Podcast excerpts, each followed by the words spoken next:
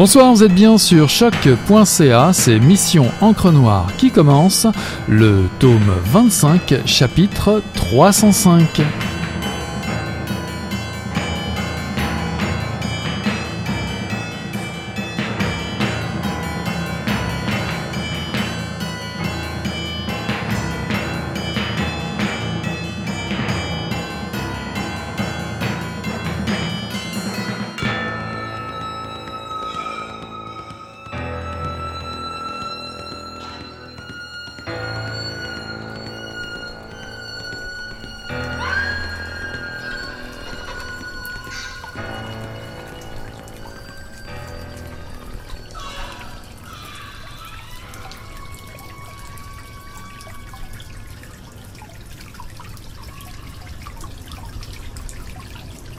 Cette mémoire inaugurale et cette promesse s'actualisent dans le récit de Pour la suite du monde, comme le fait d'un malaise, d'un problème à résoudre.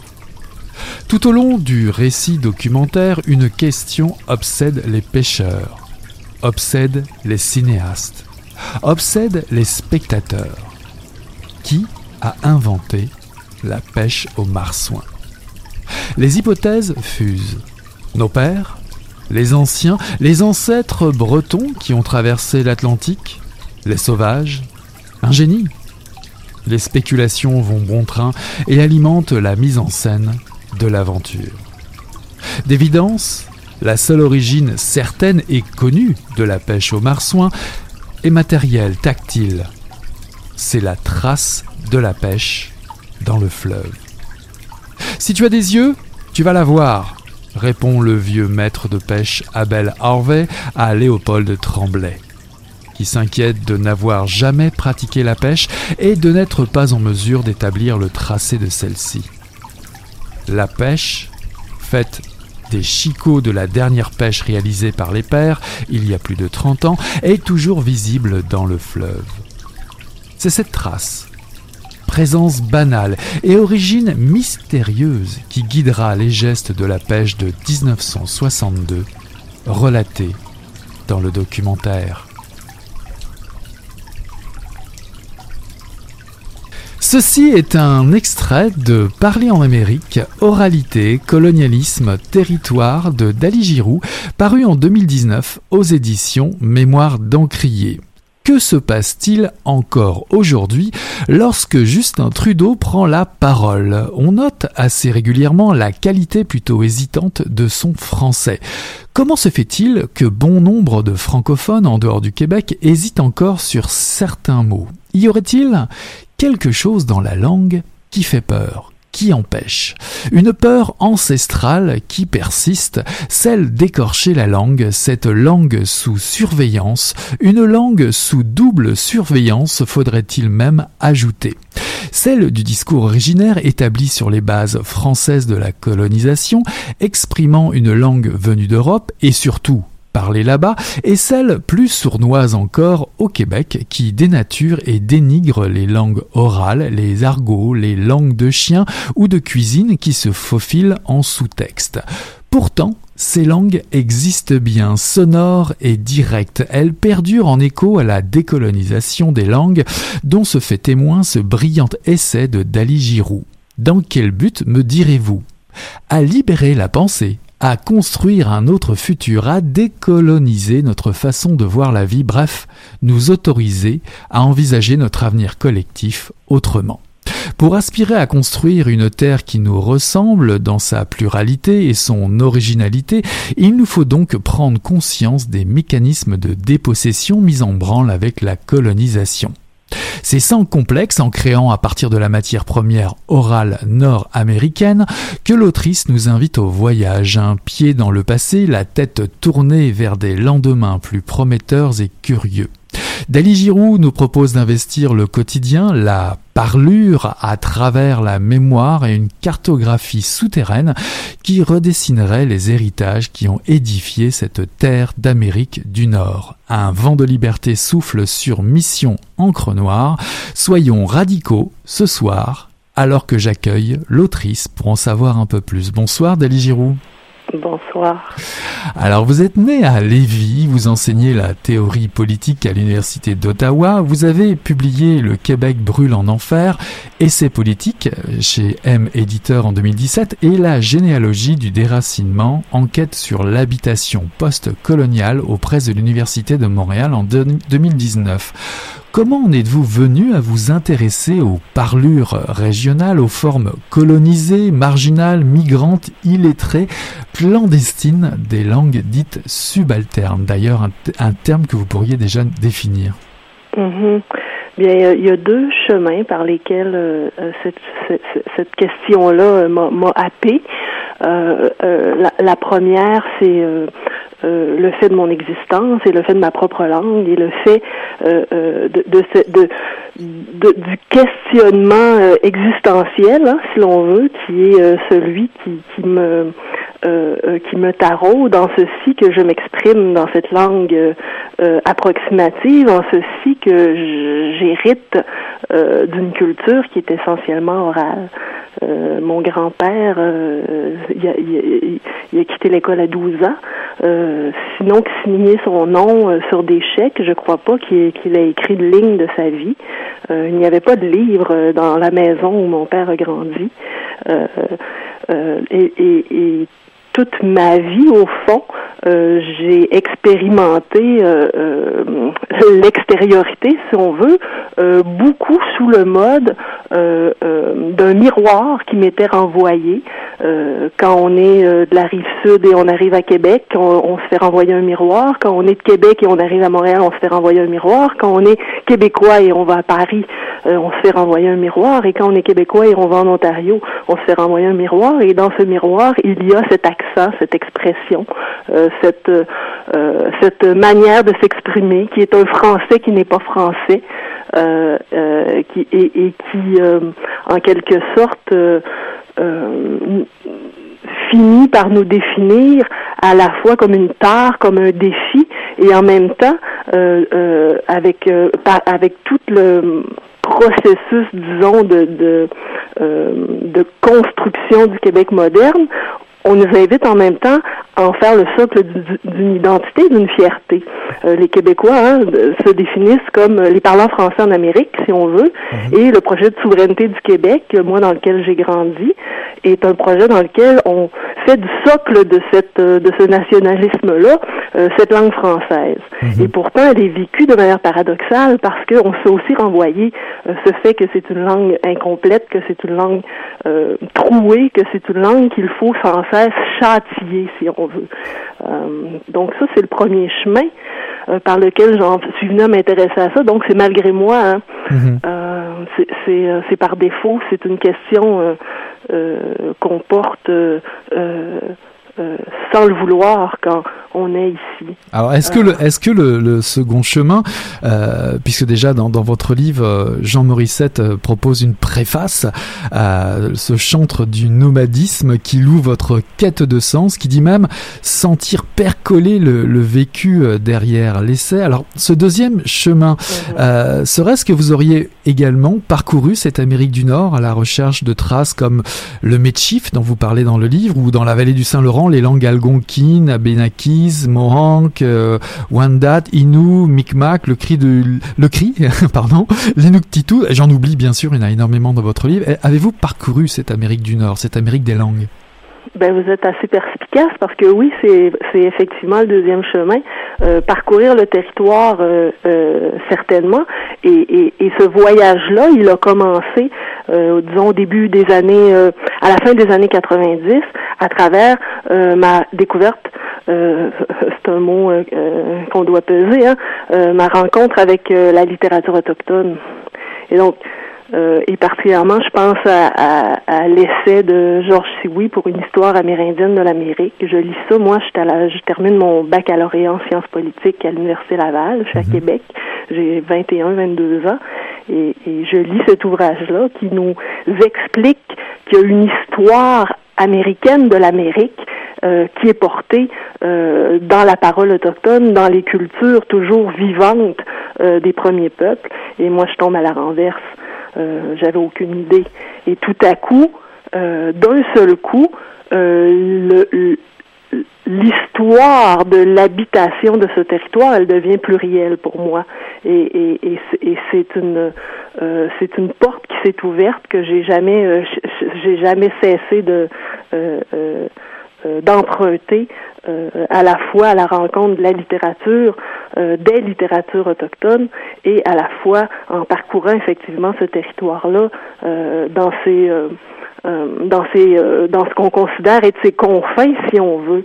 Mhm. Euh, donc, en cherchant toujours à à refuser le centre dans mes déambulations, dans mes rencontres, dans mes installations aussi personnelles. Et, et, et c'est ça, c'est une, c'est, passer de l'écrit à l'oral, euh, c'est passer euh, de la tête et du fantasme et de la représentation au corps et aux pieds. Euh, et, et c'est euh, prendre compte euh, du pays réel dans lequel on est.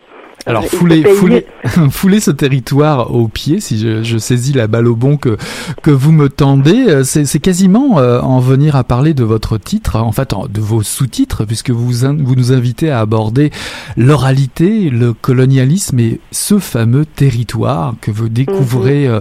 euh, à la, au sortir de, de l'université. Alors de quel territoire s'agit-il? S'agit-il simplement du territoire de la langue?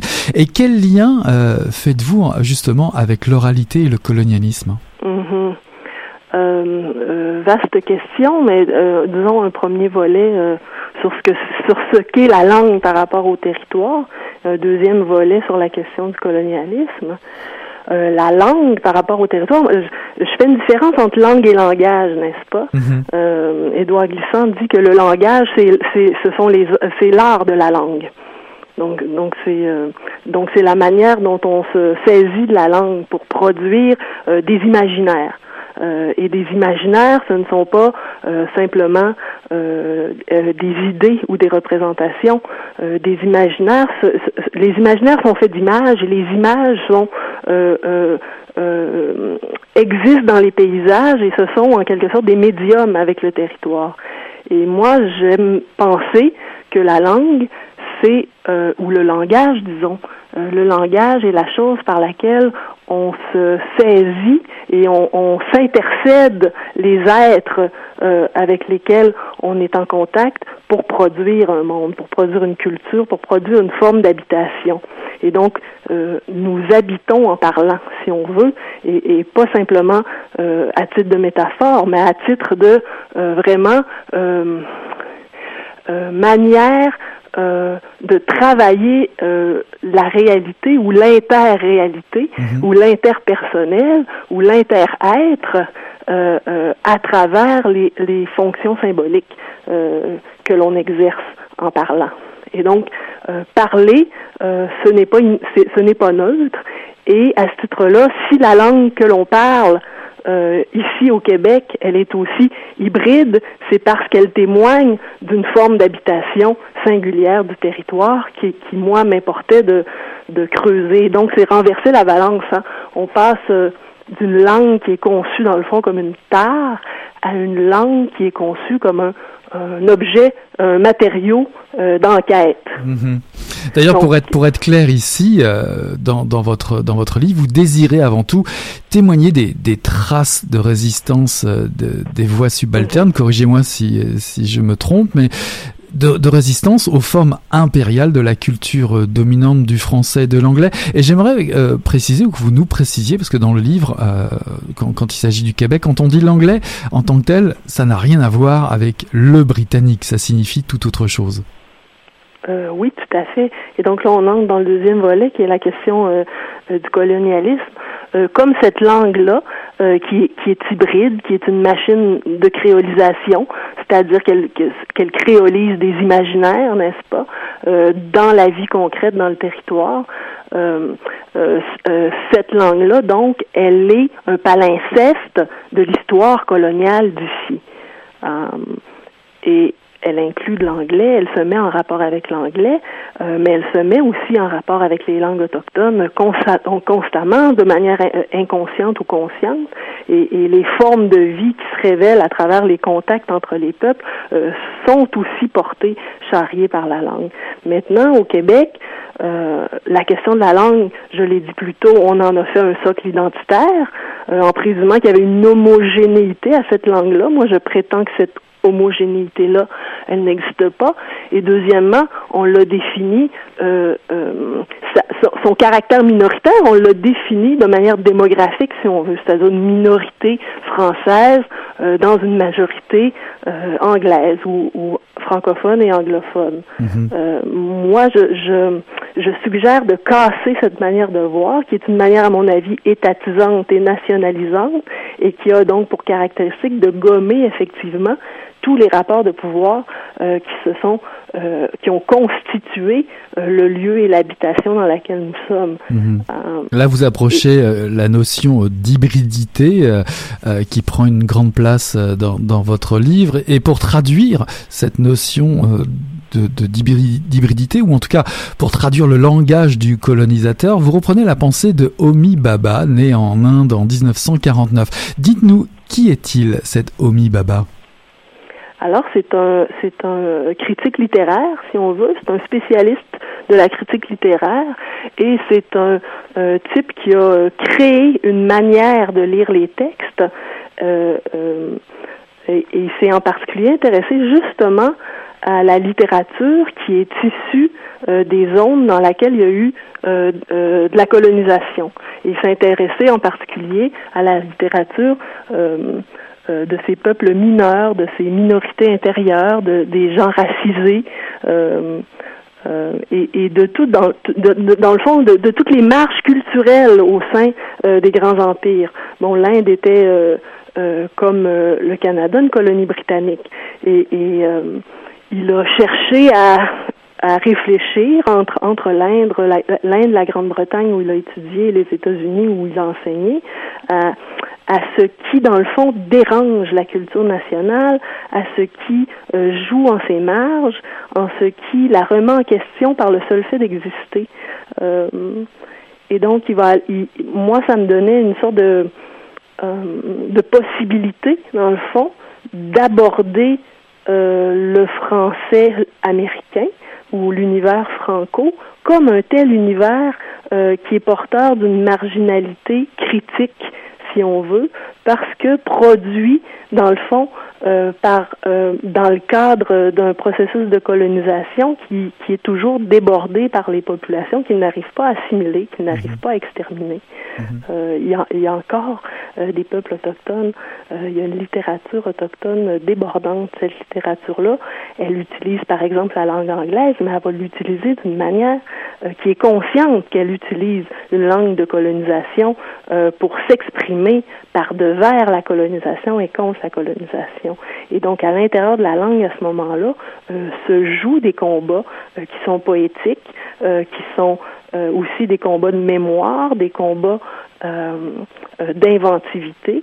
Et je prétends que dans cette langue franco des Québécois qu'on cherche à, mettre derrière nous, il y a cette, comment on dirait, cette énergie cette énergie de révolte euh, euh, qu'on a portée jusqu'à ce jour. Et j'essaie, dans le fond, de d'aller activer ce ferment-là qui, mhm. qui, qui, je le crois, existe et partout et, et, est à portée de main, en fait. Alors, vous nous faites découvrir un, un monde inouï en Amérique du Nord, des langues soumises à, l'anonymat qui persistent un peu partout, des langues de grand-mère, des langues de braconnage. Quel est l'enjeu euh, de les mettre en valeur? Est-ce une démarche de sauvetage des langues? Euh, Non. Euh, je, ne, je, je ne crois pas qu'on peut si c'est-à-dire on peut sauver des langues, on peut euh, faire des lexiques, on peut euh, accorder des budgets pour permettre de les enseigner dans les universités. D'ailleurs, il y, a, un petit mouvement de, ce type-là pour les langues autochtones aujourd'hui. Euh, mais il s'agit pas de ça pour moi. Euh, la langue, il s'agirait pas, par exemple, de se mettre à, cartographier le joual, puis à le parler, puis à écrire en joual. C'est pas ce que je promeux du tout. Euh, je dis plutôt, c'est un matériau d'enquête. C'est un, c'est un site de recherche euh, et c'est un site possible de décolonisation. Mhm. et, et, je prétends euh, qu'il y a euh, une sagesse à aller chercher euh, dans ce travail d'enquête-là, c'est-à-dire une sagesse au sens ça nous dirait pas comment penser, mais ça nous ferait comprendre où nous sommes et qui nous sommes et comment on, peut se raconter à nouveau, à nouveau frais l'histoire euh, de l'Amérique, euh, l'histoire de l'Amérique franco, en ayant une sensibilité beaucoup plus grande à la porosité de ce qu'on est, à l'hybridité de ce qu'on est, à, la machine de créolisation que constitue ce français-là et qui est sensible dans, dans, dans, dans, ses formes, disons, euh, marginales mm-hmm. et multiples. Puis l'autre bénéfice que je vois, c'est d'un autre rapport à la frontière. Pour moi, je veux dire, quand on prend le problème à ce plan-là, euh, les frontières du Québec, ça n'a plus tellement d'importance parce que le français se parle à, à, la Caraïbe, c'est parlé dans l'Oregon, euh, dans le Nord-Ouest, euh, en Acadie. C'est toute une carte qui se redessine euh, dans les communautés autochtones aussi. C'est toute une carte qui se redessine, qui, qui, est une carte concrète, qui est une carte des corps euh, à la rencontre les uns des autres dans le territoire, puis qui essaie de se parler, qui essaie de se comprendre. Et, j'essaie un peu de dans le fond, de susciter un autre imaginaire qui me semble tout aussi réel que l'imaginaire euh, colonial étatique où il y a des provinces, il y a des franco et des anglo, et, il y a le Québec, et etc. Euh, donc, c'est essayer aussi de, de défolkloriser notre capacité de nous situer dans le territoire. Puis, les, dans, dans, les, dans la situation de décolonisation contemporaine, les Autochtones nous demandent de nous situer. Mhm. Qui êtes-vous? Euh, euh, d'où parlez-vous? Euh, à quel titre parlez-vous? Et je pense qu'on a peine à répondre à ces questions-là. Pour, pour stimuler notre imaginaire, votre table des, des matières donne, donne fin de lire avec des titres comme Jacques Kerouac, Omi Baba et la littérature en Amérique franco, du colonisateur colonisé ou l'écrit et l'oral. Il y a aussi Politique de Pierre Perrault et bien évidemment critique de la marde, essai de pensée politique post-coloniale. Alors tout d'abord, pourquoi nous immerger dans le mode cinématographique de Pierre Perrault, dont bon, beaucoup ont dû voir déjà pour la suite du monde D'ailleurs, euh, mhm. j'en cite un, petit bout dans, mon extrait euh, lu euh, précédemment. pour la suite du monde et sa pêche au marsouin. Pourquoi avoir choisi Pierre Perrault? C'est plutôt qu'il m'a choisi peut-être parce ah que... pour moi, euh, il fait partie de ces euh, assez rares, mais quand même il y en a quelques-uns, penseurs euh, de la vallée du Saint-Laurent, qui ont été capables de poser la question de la langue et du territoire au niveau vernaculaire et qui ont été capables de pas euh, penser dans des termes identitaires, dans des termes homogénéisants. Et, et, ce qui m'intéresse en particulier chez Pierre Perrault, ce qui me frappe, c'est que sa conception du langage, elle est matérielle. Pour lui, euh, maîtriser sa langue, ça sert à maîtriser euh, des artisanats, à la limite, sans vouloir caricaturer. Mais il va, par exemple, dans, Pour la suite du monde, qui est, très connu, il nous montre que il y a dans la parole la capacité d'attraper un marsouin. Si on parle aux personnes âgées du village qui sont dans les maisons à côté de chez nous. Ils vont nous expliquer comment attraper un marsouin, puis en fait la preuve, ils en attrapent. Et donc, ils montrent que euh, ce savoir-là, euh, euh, qui est un savoir du territoire, il est dans la langue déjà. Et, et, et, on peut attraper un marsouin sans médiation par le capital. On peut attraper un marsouin sans médiation par l'État. C'est intéressant. Mm-hmm. Et donc, pour moi, Perrault, puis avec ses défauts hein, dans le texte, euh, je l'épargne pas non plus. Euh, il y a ses limites, euh, mais mais il touche à quelque chose pour moi de très intéressant. Il dit quelque chose d'intéressant sur cette langue française là d'ici, et, et il en fait pas une défense. Il en, il en fait justement une matière à partir de laquelle on peut vivre. Alors intéressons-nous à une autre matière, vous me voyez venir de très loin. Euh, c'est lié à une, illustration euh, qui traduit au mieux le, milieu populaire euh, québécois, dans votre livre en tout cas, c'est la marde, et je le, le, prononce à peu près bien. parler de la marde, faire des jokes de marde. Alors pourquoi est-ce si créateur, blasphémateur de parler de marde? Pourquoi cela représente-t-il selon vous une manifestation du génie de la parlure populaire. Moi, je pensais que c'était plutôt euh, plus simplement le sacre. Mais non, vous vous dites la marde et vous l'expliquez dans votre livre.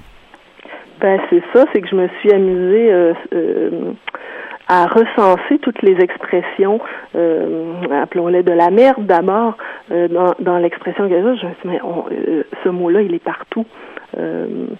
C'est vrai dans d'autres langues aussi, mais donc moi je crois, je crois à l'épaisseur culturelle et donc je me dis mais s'il y, a un, si un signe qui revient constamment dans toutes sortes de situations, il doit témoigner d'un nœud, euh, d'un nœud de sens euh, euh, quelconque. Et donc, je me suis mis à systématiquement recenser toutes les expressions que j'entendais, à demander à des gens d'un peu partout. je leur soumettais ma liste d'expressions, ils m'en offraient de nouvelles, etc. Puis bon, je, je, je, je me suis ramassée avec un, un système d'expression assez monstrueux, n'est-ce pas? dont, dont je donne euh, quelques, je donne, je donne quelques, quelques exemples. D'ailleurs, je vous, je vous paraphrase. Euh, parler de merde au lieu de marde est un redoublement de la répression bourgeoise anale. Je trouvais ça très drôle. Vous avez dû quand même euh, pas mal rigoler en écrivant des choses comme ça, même si c'est très sérieux. Hein, je le précise pour les auditrices et auditeurs. Il y a même un, clin d'œil à Welbeck. J'ai trouvé l'extension du domaine de la marde. Sérieusement, on, on en trouve un peu partout de la marde dans les expressions populaires au Québec. Mais que, cela signifie-t-il? Euh, bien, il y a plusieurs pistes. Moi, ce que je propose, c'est euh, ben, j'ai plongé un peu là à partir de la littérature anthropologique sur le propre et le sale, puis sur euh, le fait que on invoque au fond l'abjection. Et qu'est-ce que ça veut dire d'invoquer aussi souvent l'abjection, de renvoyer quelque chose ou quelqu'un à l'abjection? Hein? Ça veut dire quelqu'un, c'est un gros plein de merde ou c'est de la merde ou mange de la merde. Il y a quelque chose d'extrêmement euh, euh, brutal là-dedans, de terminal, si on veut, et c'est de, renvoyer à ce qui n'est pas assimilable, à la, saleté absolue. Et, c'est un rapport, euh, et, selon Mary Douglas que je convoque, c'est un rapport à la limite. Et c'est un et le rapport à la limite, euh, il est suscité dans une culture quand les frontières sont mal définies. Mhm. Et donc, c'est chercher à refaire de l'ordre. C'est et, et, c'est une double valence. C'est chercher à détruire et c'est chercher à faire de l'ordre en même temps. Donc, c'est comme euh, c'est une figure de chaos, mais une figure de chaos créateur. Et euh, ce travail-là sur la merde, on l'avait commencé avec des amis dans le cadre d'un numéro de revue des cahiers de l'idiotie à l'époque euh, qu'on avait fait autour de la merde. On avait convoqué des textes de partout dans le monde. Et il y avait un type, euh, Bana Barka, un Camerounais, qui nous avait envoyé un superbe texte qui était très proche du mien, où il racontait qu'au Cameroun, évidemment, il y a eu, comme ici, une colonisation française, une colonisation anglaise successive. Et euh, il racontait que la merde était omniprésente, enfin la merde, euh, dans ce cas-là, était omniprésente euh, dans le cam franglais, c'est-à-dire l'espèce de langue hybride qui est issue des processus de colonisation. Et, et, et je pense qu'il y a quelque chose là d'une forme, quand je dis une sagesse populaire, hein, c'est une sagesse inconsciente. C'est pas les mhm. gens qui disent ouais marbre qui sont sages, mais c'est la culture comme telle qui charrie des intensités, qui charrie des, des drames, qui charrie des figures à partir desquelles on peut euh, interpréter, si on veut, la carte affective de l'histoire. Mhm. Et, et euh, ben marbre, c'est une illustration, ben c'est vrai, une illustration comique, hein, puis ça se veut tel, puis un petit peu provocatrice aussi, euh, qui va, puis c'est c'est du grotesque volontaire, c'est-à-dire on va prendre la chose la plus idiote, si on veut, euh, euh, pour pour euh, expliquer ces cette, cette, pauvreté de la langue. Et donc, comment on peut faire avec le plus pauvre quelque chose? C'est un peu ça l'illustration, mhm. la critique de la merde. Il y a un point pour finir, parce que malheureusement l'heure tourne. Il y a vraiment un point que je voulais aborder avec vous et qui est aussi au centre de, de, de, votre essai. C'est il y a quand même un enjeu économique certain que vous abordez, qui est quand même très important aujourd'hui. Il s'agit des traductions d'œuvres originales en Amérique du Nord, qui, pour la plupart encore, se font malheureusement en majorité en Europe. Il y a quand même un paradoxe terrible ici, euh, parce qu'on se demande, est-il encore possible, à votre avis, de récupérer cet exercice de, traduction, surtout dans, dans une économie de marché qui, qui veut, veut pas, euh, se tourne vers les bassins de lecteurs et lectrices, là où ils sont plus nombreux? C'est clair. Euh, cette réflexion-là, elle, m'a été beaucoup soufflée par Robert Hébert qui parlait de ce paradoxe atlantique. Donc, il disait un John Rawls, par exemple, euh, écrit une œuvre en anglais euh, à 300 kilomètres de Montréal. Euh, ça s'en va à Paris, c'est traduit, puis ça nous revient par cargo. Et, et, lui, il se demandait, mais pourquoi ces gens-là qui sont à côté de nous, on n'a pas de conversation avec eux? Pourquoi il n'y a pas cet échange qui est la traduction? et, et, et, ça pose la question de savoir justement quand on écrit, quand on lit, quand on traduit, où est-ce qu'on habite? Mhm. Dans l'économie dans laquelle on est, effectivement, il n'y a rien à faire. Euh, mais de toute façon, dans les petites cultures, euh, euh, puis c'est vrai, là, il y a un engouement pour la littérature autochtone. Ça reste une économie très fragile, hein. une économie d'édition quand même très fragile, très subventionnée dans nos petites cultures. Donc, la, la, littérature, c'est toujours, c'est toujours la guerre. C'est-à-dire qu'il faut faire ça par amour. Il faut c'est aussi c'est aussi tout le euh, il y a un aspect disons plus euh, euh, comment je dirais c'est une économie morale on va dire où on va être tourné aussi beaucoup vers la reconnaissance par les grands centres donc, un auteur existe si s'il est publié à tel endroit par telle maison, mhm. euh, si on imprime le livre à tant d'exemplaires, etc. Et, et cette économie-là, euh, c'est aussi une économie coloniale, si on veut. Mhm. C'est cette vieille histoire que la marge ne peut exister qu'en étant récupérée par le centre. Et ça produit toutes sortes d'effets de territoire, justement, euh, comme ceci que euh, euh, on décide pas ce qu'on traduit, puis on, on n'a pas une langue qui arrive à traduire non plus tant que ça. Mais ceci dit, il y a, y a des belles exceptions, puis il y a des beaux mouvements. Euh, je pense à tout le travail que font justement Mémoire d'Encrier à traduire toute la renaissance autochtone des, des 30 dernières années. Tout le travail aussi de la littérature des Caraïbes, puis de la littérature noire des États-Unis qui nous arrive comme ça, traduit à Montréal déjà. Euh, il y a des belles choses, il y a des beaux échanges qui se passent aussi. Puis moi, je pense que ces échanges-là, ils sont cruciaux euh, pour euh, pour faire tourner les tables, pour changer notre notre angle, notre regard, le plan dans lequel on existe lorsqu'on parle, lorsqu'on lit, lorsqu'on écrit, lorsque l'on traduit. En tout cas, j'invite les lectrices et les lecteurs à, aller voir et à aller lire euh, votre livre pour recevoir euh, du parler d'amour euh, de Dali Giroux et de mémoire d'Encrier, Enfargé, Magané, Garrocher, Chiquet, Chum. Allez faire un tour du côté d'un lexique de la vallée du Saint-Laurent, chers lectrices et lecteurs. Il y a fort à parier que vous y redécouvriez votre Québec sous vos yeux ébahis dans ce splendide essai de Dali Giroux. Parler en Amérique, oralité, colonialisme territoire, paru en 2019 aux éditions Mémoire d'Encrier. Merci beaucoup d'avoir été notre invité à Mission Encre Noire d'Ali Giroud.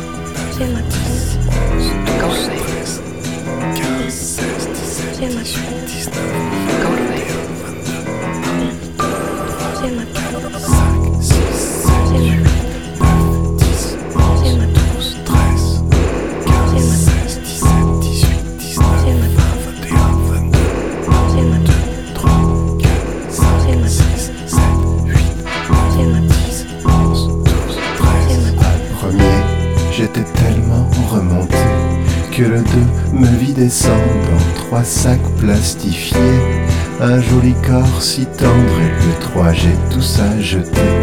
Et le 4 ce fut Noël, Noël. Le 5 long fut la nuit. Le 6 emporta les traces. Le 7 j'ai rencontré Sylvie. Le 8 je ne sais pas ce qui se passe. Le 9 me reprend l'envie.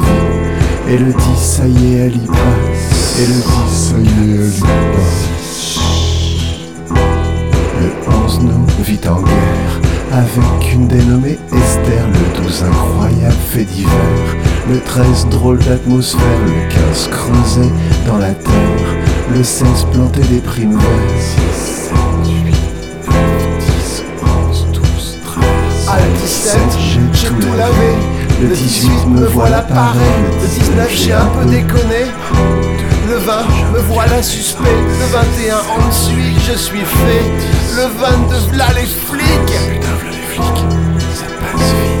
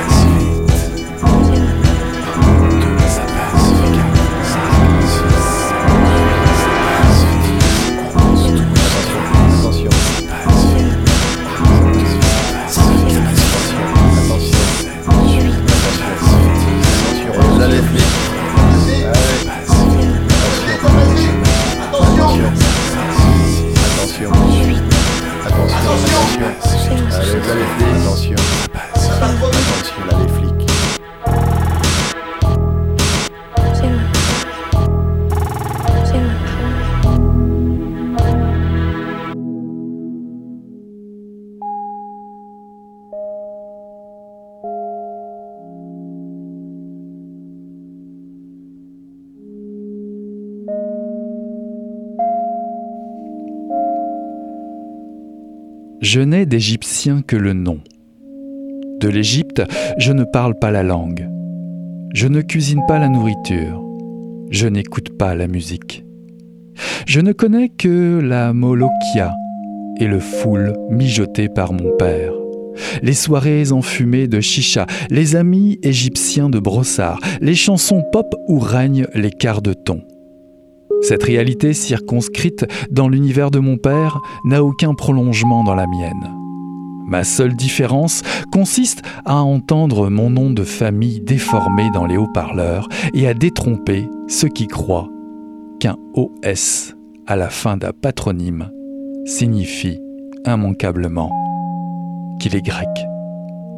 Il y a bien dans ma peau et mes cheveux quelques pigments foncés mêlés à la rousseur de ma mère. Un jour je bronze comme un homard et le suivant, ma peau tourne au chocolat. Je regarde mes doigts courts et mes ongles carrés et je pense Voici le sang de mon père, voici mon pied égyptien, voici mes yeux bruns verts de métis. Mais en me voyant, rares sont ceux qui devineront cette origine, tant j'ai les traits et la pâleur d'ici.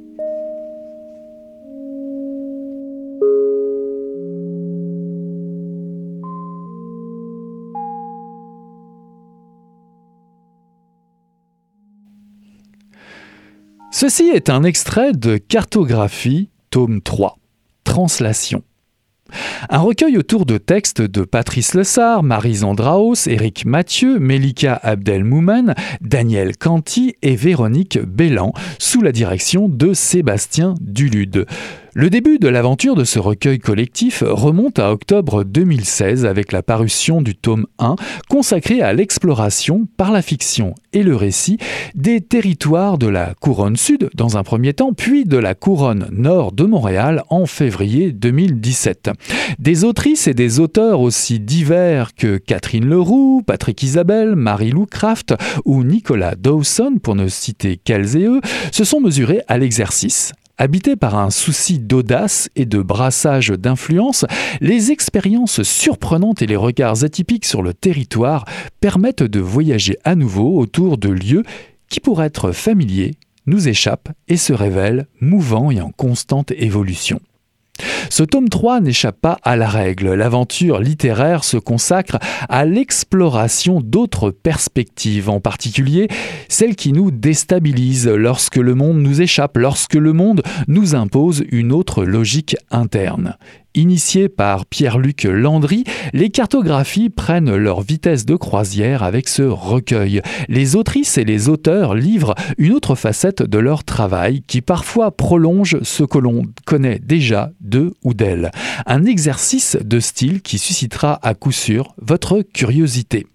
Pour en parler, j'ai le plaisir de recevoir Sébastien Dulude, éditeur et directeur littéraire des éditions La Mèche, qui a dirigé la publication de ce troisième tome. Bonsoir Sébastien.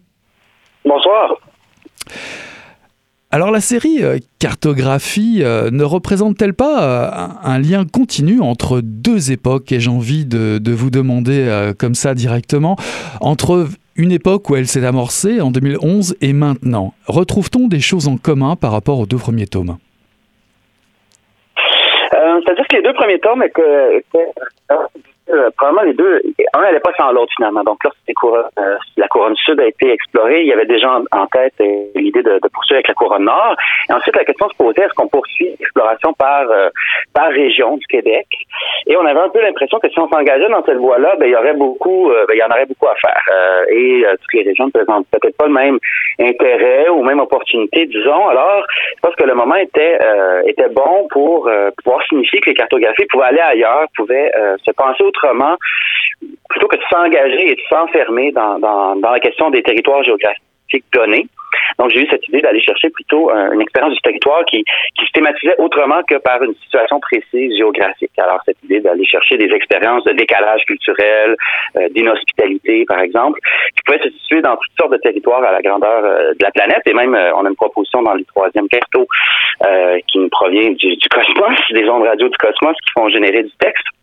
Donc, euh, je voulais un peu, donc il y aurait en continuité certainement cette idée-là d'explorer le territoire, mais on a voulu, euh, on a voulu justement rompre cette peut-être cette euh, en fait, l'évidence de poursuivre par territoire géographique précis. on, viendra, on viendra dans le détail euh, un petit peu plus, un petit peu plus tard dans, dans l'entrevue.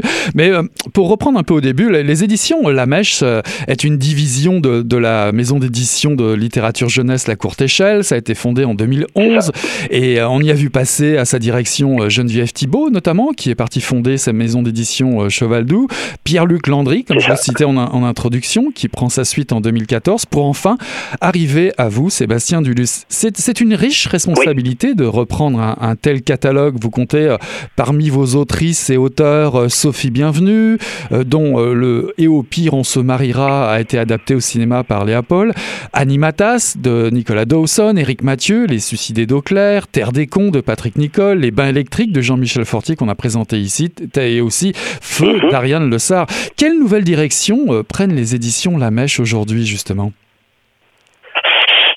C'était une formidable opportunité euh, lorsque ce poste-là était assez ouvert. Moi, j'étais déjà dans le groupe d'édition La Courte Échelle euh, puisque je m'occupais de la division à l'étage qui publie du roman euh, du roman noir.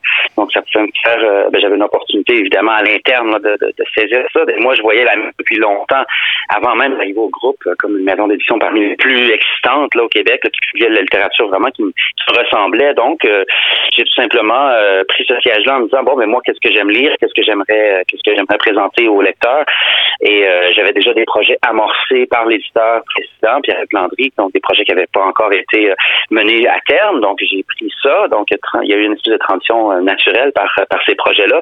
Je pense entre autres à Animitas de Dawson que vous avez mentionné. ce projet-là avait été choisi par Pierre-Luc, commencé de travailler, mais j'ai poursuivi jusqu'à la ben, jusqu'à l'impression et la complétion du projet. Donc j'ai pu un peu me me mettre euh, la main dans, dans, dans, certains chantiers qui étaient déjà en cours. Et j'ai reçu des deuxièmes recueils, des deuxièmes romans d'auteurs qu'on avait déjà publiés aussi, mais c'était leur deuxième, donc c'est comme si il y avait déjà une, une continuité qui, euh, qui, qui, avait lieu. Euh, mais aussi, évidemment, c'est ça, je, suis partie moi aussi à la recherche de, de manuscrits, de textes intéressants. Et euh, donc on a publié Mardi comme Mardi Michel Nicole Provencher, qui est le premier manuscrit que j'ai publié euh, à la mèche. Ensuite de ça, Un mal terrible se prépare aussi Laurent Lucier, donc ce sont des, euh, des manuscrits. Ariane aussi, L'essor, cet automne, Feu, sont des textes que j'ai que j'ai trouvés par moi-même, mais, qui, qui, pour moi étaient évidents, que c'était évident que ça, ça, se plaçait bien dans le catalogue de la mèche. Euh, et il y a déjà des, des, belles correspondances avec des titres qui ont été publiés avant mon arrivée et puis les titres euh, récents. Il y a vraiment quelque chose qui communique naturellement parce que, en fait, le, focus de la mèche, c'est chercher des écritures, c'est chercher du, du contemporain, euh, des manières de raconter qui expérimentent le langage, qui me font vivre comme lecteur euh, de littérature euh, à l'avant-garde, quoi. Bah, c'est exactement finalement le prolongement de cartographie que nous présentons ce soir. Rentrons plus précisément dans, le, sujet. Quelle était l'idée de départ de cette collection et surtout comment s'effectue le choix des autrices et des auteurs? Avec les collectifs, c'est intéressant parce qu'on peut un peu, euh, puisque c'est des projets ponctuels, on peut euh, penser à une espèce de dream team qui on verrait dans un sommaire. Euh, on peut demander là, des permissions à des éditeurs de nous prêter des écrivains, des, écrivains, des autrices, des auteurs pour un projet, pour une nouvelle dans un dans un collectif. Alors il y a un peu de un peu de maraudage qui peut se faire qui est intéressant parce qu'on peut vraiment aller chercher au-delà de, d'auteurs euh, à découvrir ou d'auteurs déjà à la maison. Mais c'est certain que moi, lorsque j'aborde un collectif, euh, je, regarde d'abord à l'intérieur de mon catalogue qui je verrais là-dedans, qui aurait euh, la potentialité de, de, de, me fournir un texte qui, qui, qui fonctionnerait bien dans l'ensemble. Donc pour le cartographie 3, euh, j'ai retenu Éric Mathieu. Je, je, je l'explique dans le texte d'introduction. Éric Mathieu avait déjà publié chez nous. Il m'avait dit un jour, euh, moi j'ai fait mon bac à Londres et je suis arrivé à Londres en plein dans les années New Wave. Et j'ai gardé et lui, Éric Mathieu est originaire de France, donc je l'imaginais à 18 ans débarquer à Londres dans ces grandes années là de, de club londonien 83, 84, 85, ces années-là, qui, qui m'apparaissaient fascinantes. Et je me suis dit un jour j'aimerais lire sur ça. Donc j'ai un peu passé la commande. Écoute que ça serait intéressant de lire euh, de lire tes années londoniennes, mais évidemment fictionnalise tout ça parce qu'Éric est un écrivain de fiction, euh, mais il y a toujours une part de, de, de réalité biographique derrière ses textes. Donc, euh, j'ai commencé à penser le projet à partir de lui, euh, puisqu'on l'avait déjà euh, publié. Et tranquillement, je me suis fait une liste, une espèce de, de, de liste de rêves. J'avais Patrice Lessard très, très tôt en tête. Patrice, qu'on a beaucoup lu à Lisbonne, qu'on a lu à Louisville aussi dans fiction, mais je savais qu'il connaissait très, très bien la ville de Naples. Alors, j'ai demandé, pourrais-tu me situer une fiction, camper une fiction à Naples? Alors, il m'est arrivé avec ce texte. Alors, je trouvais ça intéressant de présenter au, au lecteur un Patrice Lessard qui nous parle d'une nouvelle ville où on l'attendait pas nécessairement. Donc c'est ce genre de, de, petites pistes hein, d'intuition qu'on prend au départ et, euh, et on voit ben, avec les avec, euh, avec ce, qui, ce, qui, se produit. Les écrivains, certains acceptent, d'autres euh, d'autres se désistent. C'est tout un projet, toute une aventure, monter ça. Et ça donne finalement le sommaire qu'on a. Alors on, le, est très heureux. On le, voit dans l'actualité euh, ces derniers jours et plus largement euh, au niveau international. La notion de territoire urbain, voire de territoire linguistique, sont au cœur des débats, des débats et au cœur de cartographie. À Montréal, on observe un déplacement certain de la population vers les banlieues. Alors était-ce un phénomène que vous vouliez aborder pour tirer un signal d'alarme ou bien attirer l'attention sur la possibilité de nouveaux récits en cours, de nouveaux espaces à habiter? Euh, c'est sûr que ma question était pas mal plus ouverte que ça au départ, mais c'est certain qu'on peut avoir confiance qu'en en réunissant des textes comme ça, on finira par creuser euh, des questions qui dépassent la fiction et nous faire réfléchir autrement. Et je savais en particulier pour votre question que le texte de Melika Abdelmoumen euh, serait propice à nous faire euh, provoquer ce genre de réflexion-là. Je ne savais pas où elle camperait. Euh, je sais que ben on, a, on, connaissait son livre 12 années en, 12 ans en France. On, on sait qu'elle était à Lyon, on sait qu'elle revenue au Québec après 12 ans, mais je ne savais pas trop où elle situerait son euh, son récit et elle le situe à, Lyon en complément de son livre et on explore vraiment des données euh, sociales, euh, démographiques aussi de la ville de Lyon. On apprend beaucoup de choses mhm. et euh, mais aussi elle pose des questions. En, finalement, elle fait l'inventaire des gens rencontrés, des différents milieux qu'elle a rencontrés à Lyon pour montrer à quel point une ville peut être multifacette, qu'on peut habiter une ville sans en avoir vu souvent bien des couches. Elle termine avec sa rencontre avec la communauté Roms à Lyon. On, on, sait que c'est son sujet de toute façon, Euh, mais c'est assez habile dans son, texte à quel point finalement on rencontre toutes sortes de milieux, des gens de tous les âges euh, qui n'ont pas grand chose en commun à part le fait que bon d'être euh, dans les dans le réseau de Melika et son conjoint qui arrive à, Lyon et rencontre des gens pour finalement arriver dans les bidonvilles de Lyon et là découvrir la ville vraiment sous un autre une autre facette et qui nous fait nous interroger sur effectivement les lieux qu'on habite et tout ce qui nous est invisible dans ces lieux-là et euh, aussi la possibilité de rentrer en contact avec les différentes communautés. Comment concrètement arrive-t-on à rencontrer euh, les différentes communautés? C'est pas tout d'aller se situer dans ces quartiers-là et même d'y habiter. Euh, moi, par exemple, j'habite dans Parc Extension depuis un an et demi. Euh, c'est une expérience euh, urbaine complètement différente de ce que j'avais vécu avant dans, dans, un autre quartier, mais est-ce que pour autant je suis en contact avec les communautés qui font parc extension?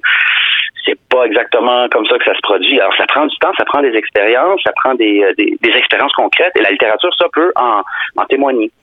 Alors si on rentre encore plus précisément, comme vous l'avez déjà amorcé euh, ces dernières minutes, dans le livre avec les, six auteurs et autrices, euh, revenons à Patrice Le Sart. Effectivement, euh, on sort un petit peu, je dirais, de, du milieu familier dans lequel on a l'habitude de lire, surtout en contexte polar, puisque cette fois-ci, comme vous le disiez tout à l'heure, il nous amène à découvrir un quartier de Naples très particulier, la Sanita. Naples est une ville que l'auteur connaît bien, il y est allé plusieurs fois. Alors, comment, ce texte vous est arrivé dans les mains et qu'est-ce qui vous a séduit a priori avec, avec lui tout de suite ben, c'est ce qui est certain avec Patrice, c'est qu'il y a toujours ce jeu où, euh, un peu moins dans ses polars, mais dans ses autres romans, entre le jeu entre le narrateur et le Patrice qui écrit, toutes ces, questions-là qui se posent sur l'instance qui vit les choses.